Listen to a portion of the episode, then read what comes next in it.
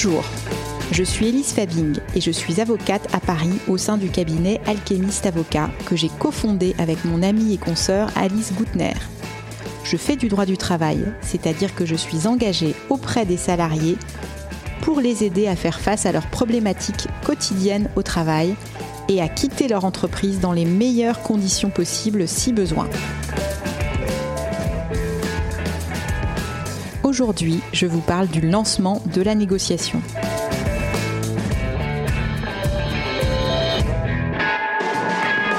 Votre dossier est constitué, il est maintenant temps de se rapprocher de votre employeur pour commencer la négociation. Alors deux approches sont possibles. La première consiste en l'envoi d'un mail à l'employeur et la suite des échanges se fait en général avec l'avocat de celui-ci. Attention, dans cet email, il ne faut jamais formuler la volonté de partir. J'aborde moi plutôt le sujet sur euh, l'exécution du contrat de travail qui ne convient pas à mon client. Je demande toujours à l'employeur de me mettre en contact avec son avocat s'il en a un. Alors déjà, c'est une obligation déontologique et en plus, les échanges entre avocats sont couverts par la confidentialité. Cela veut dire qu'aucune des parties ne pourra les utiliser en cas d'audience. C'est une option à privilégier car on échange mieux entre techniciens du droit on dépassionne le débat, il y a souvent beaucoup d'affect dans les relations de travail.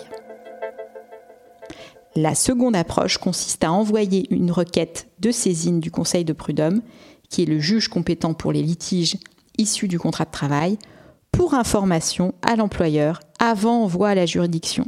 Une requête, c'est un document à travers lequel 1. Vous présentez les différentes irrégularités dans votre relation avec votre employeur et deux, vous demandez une indemnisation en compensation de ces irrégularités.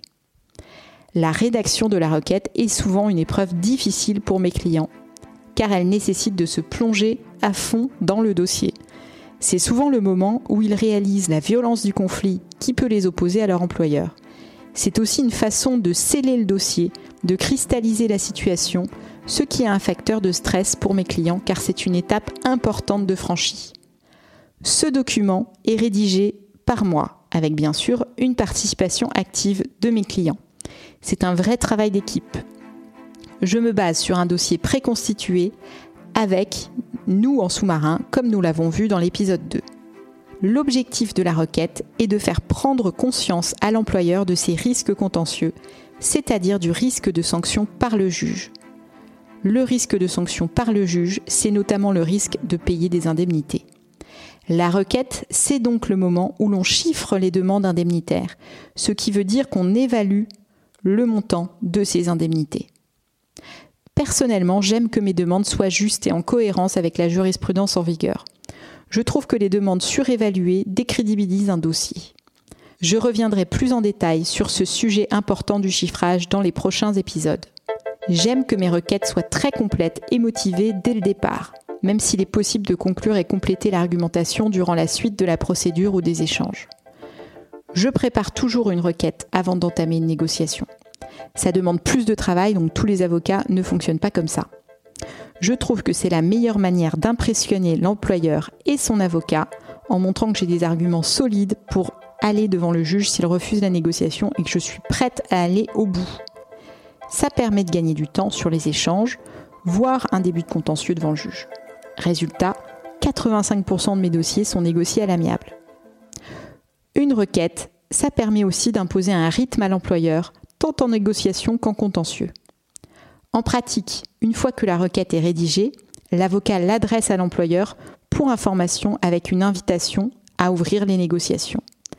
En l'absence de réponse de l'employeur ou en cas de refus de négocier, l'avocat adresse la requête au conseil de prud'homme. Je reviendrai sur la saisine du Conseil de prud'homme dans un prochain épisode. En revanche, si l'employeur accepte la négociation, les échanges se poursuivent jusqu'à ce qu'un accord soit trouvé. Dans le prochain épisode, je vous expliquerai justement comment se déroulent ces échanges. À la semaine prochaine!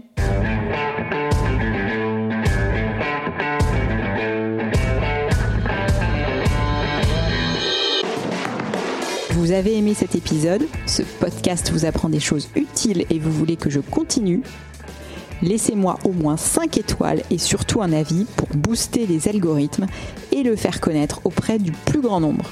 Merci pour votre soutien.